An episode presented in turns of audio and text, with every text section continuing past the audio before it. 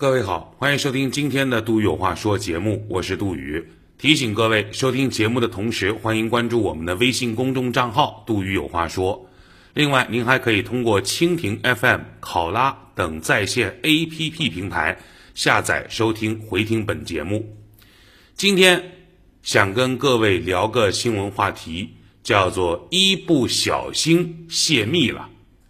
近日，山东聊城市举办了十大法治人物评选活动，候选人徐倩所提交的评选材料，因为夹带某公职人员玩弄多名妇女感情，被责任单位严肃处理等信息而备受关注。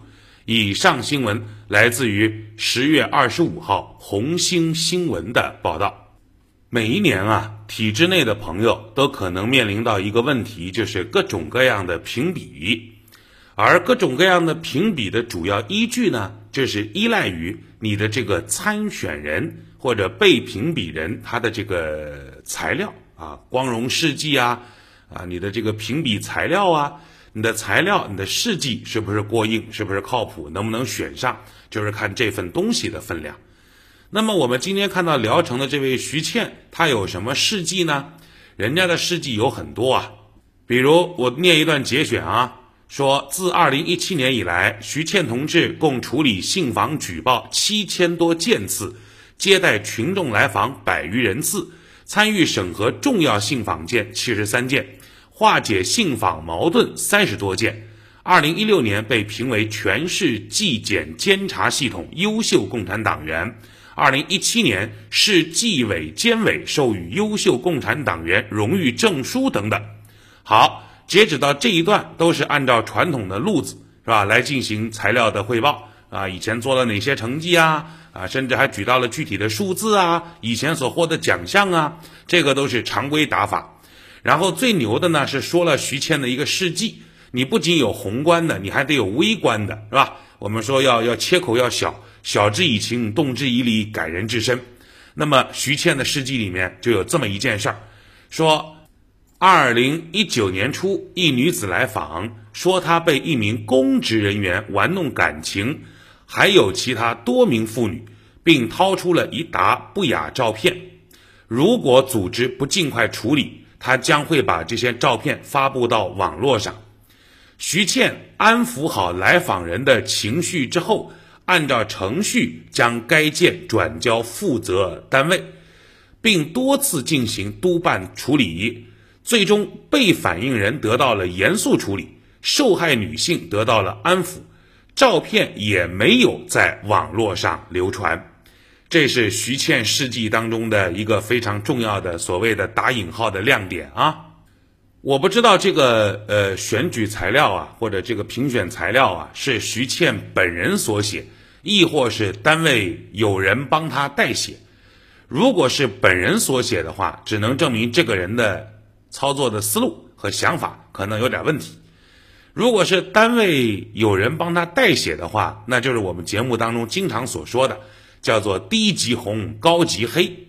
他的这个材料里面有这么一段话啊，就是徐倩看到有一个女子不是不雅照片吗？然后徐倩说。看到这些照片，如若发布到网上，势必引发网络舆情，不仅对当事人造成了恶劣影响，还会严重抹黑聊城形象。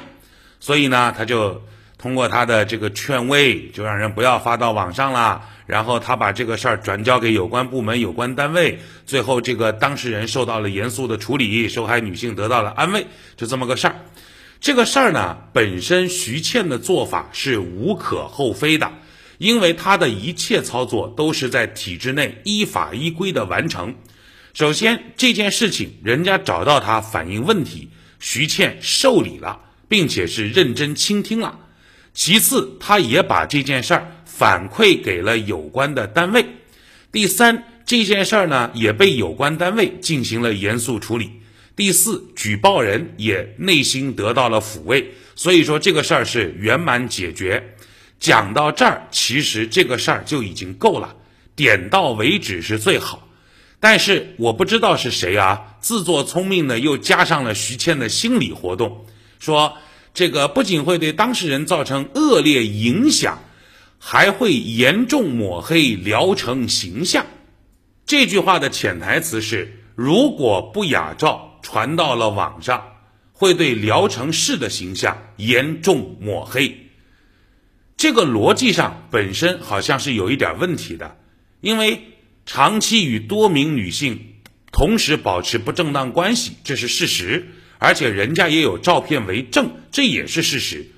我把这个事实，如果是通过网上或者不通过网上把它传播出去，怎么就变成了严重抹黑？抹黑是什么意思？是你没有的事儿，我把脏水泼到你身上。你明明是白的，我用一个黑墨往你脸上抹，我这个怎么就成了严重抹黑？所以我觉得这个“抹黑”二字用词不当。第二个，把这件事情徐倩处理的最好的那个点，它最终是落在什么呢？不是落在啊，我们通过我们通过这个女士的举报，通过徐倩同志的认真的督促，最终把一个。啊啊！道貌岸然的伪君子从我们的革命队伍当中揪出来，他落点不是这个，他处理的最好的这个点，这个材料上所反映的这个语言是什么呢？就是最终因为徐谦的努力，这个事儿没有在网上大规模的传播，没有引发网络舆情，他把这个事儿作为了一个处置成功的评判标准。因为现在啊，各级政府就是怕啊，怕怕什么呢？怕很多事儿在网上，啊，一被大家关注之后，引发了大家的这个这个这个聚焦，这样就容易牵扯出很多问题啊。但是我们必须要知道一件事儿啊，舆情这两个字，舆情舆情，舆论的情况，舆论的情形，它本身是一个中性词，对吧？人面对人民群众。所关心的重大事件容易形成网络舆情，面对突发的重特大事件也容易形成网络舆情。但是舆情一定不是一个贬义词。如果有关政府足够的公平、公正、公开，第一时间面对人民群众所关切的网络舆情进行回应、进行解释、进行说明。他不仅不会抹黑政府的有关形象，甚至他还可以为这个政府部门的执政能力进行加分。就大家都说呀，你看第一时间回应我们的重大关切。本来这个事儿呢，一味的捂盖子，一味的在网络封锁消息，大家都在瞎猜、瞎传、瞎说。但是呢，如果这个事儿我们就通过网络就把它挑明了讲，就把它公开了讲。这样第一时间回应大家的关切，反而可以让大家第一时间安静下来，不信谣不传谣，相信官方发布的信息。所以，这就让我想到了一句话啊：为什么就是是什么电视节目里说啊？有一个男的说啊，《非诚勿扰》吧，说我就喜欢女孩子不化妆，还是我就喜欢这个不化妆的女孩子。然后当时是黄汉还是哪一个嘉宾我忘了，就说了一句说。天底下没有男人不喜欢不化妆的女孩子，但是男人都只会讨厌妆化的不好看的女孩子。哎，你看这话说的多绝！所以天底下按照道理讲，没有政府怕舆情，但是所有的政府都怕，万一真的来了一个网络上舆论引爆的舆情话题，我们处理的不好。这个给我们带来的影响是非常巨大，所以他不是怕舆情，他是怕出了舆情之后我们处理的不好啊。但这件事儿，老实讲，人徐倩处理的非常好，对吧？转交线索，多次督办，促成此事快速解决，从头到尾，徐倩同志都是依法依规处理的。这个其中的一切都是走法治化的这条路线，所以徐倩的操作并没有任何问题，他。正是因为它的存在，给受害者提供了一个不走网络渠道、不把这个信息散播出去，在法治的框架下就把这个事情成功解决的一个合理合法的路径。但是到材料里面，现在就变成了因为他的努力，所以这个事儿没在网上传播，没有引发重大舆情，所以哎呀，这个姑娘居功至伟啊！咱把这个话再用人话来说一遍啊，就老百姓听得懂的话。就是这徐倩这姑娘真不错，你看她的重大事迹是什么？有姑娘举报我们公务员某一个公务员，他长期与多名不呃女性保持不正当关系，这个事儿传到网上又得热闹了，咱们聊城又得出名了。但是因为徐谦这事儿没传到网上，哎，他不是。他不是解决了这件事儿，是因为因为他的存在摆平了这件事儿，哎，让我们这个事儿没在网上引发大家的关注啊，没有让聊城丢脸丢到互联网上，这个是这个申报材料里面传递的最核心的意思。但是呢，这些话呢都是江湖话，这些规矩呢也都是江湖规矩，你出现在一个正儿八经的。优秀党员领导干部的申报材料当中，啊？你你说这党员领导干部的事迹是因为他遵守了江湖规矩，他把这事儿给摆平了，这个显得就那么不正规、不专业，显得你的立场和你的坐标好像有点问题。现在这个事儿又被网民翻出来了啊，所以现在又引发新的舆情了。大家说，根据公务员什么干部条例啊、管理的规则啊，这公务员是谁呀？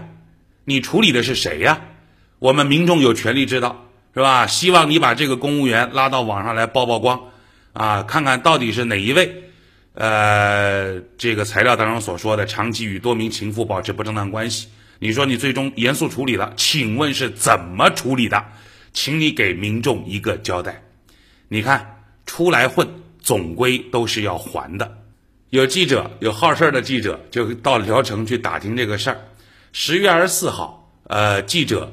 拨打了聊城市纪检委信访办公室电话，对方表示暂时无法联系到徐倩，并且表示这次评选材料是单位上交，但我估计不是他自己写的，具体情况我也不清楚啊，要咨询纪检委办公室。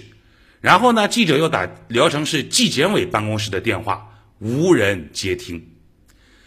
呃，聊城市呃纪委市监委处官网通报查阅称，二零一九年上半年并未查到类似任何的不雅照事件，这就很神奇啦。这姑娘材料里写的很清楚，二零一九年以来，二零一九年初啊，有一姑娘跑到徐杰办公室说这个事儿，然后呢，通过徐杰的努力，最终严肃处理了。但是现在人家官方又说。二零一九年上半年，并未查到类似的不雅照事件。到底谁在说谎？到底谁在隐瞒着什么呢？这事儿现在又引发舆情了。今天杜宇有话说，就说这么多。更多内容，微信公众账号“杜宇有话说”。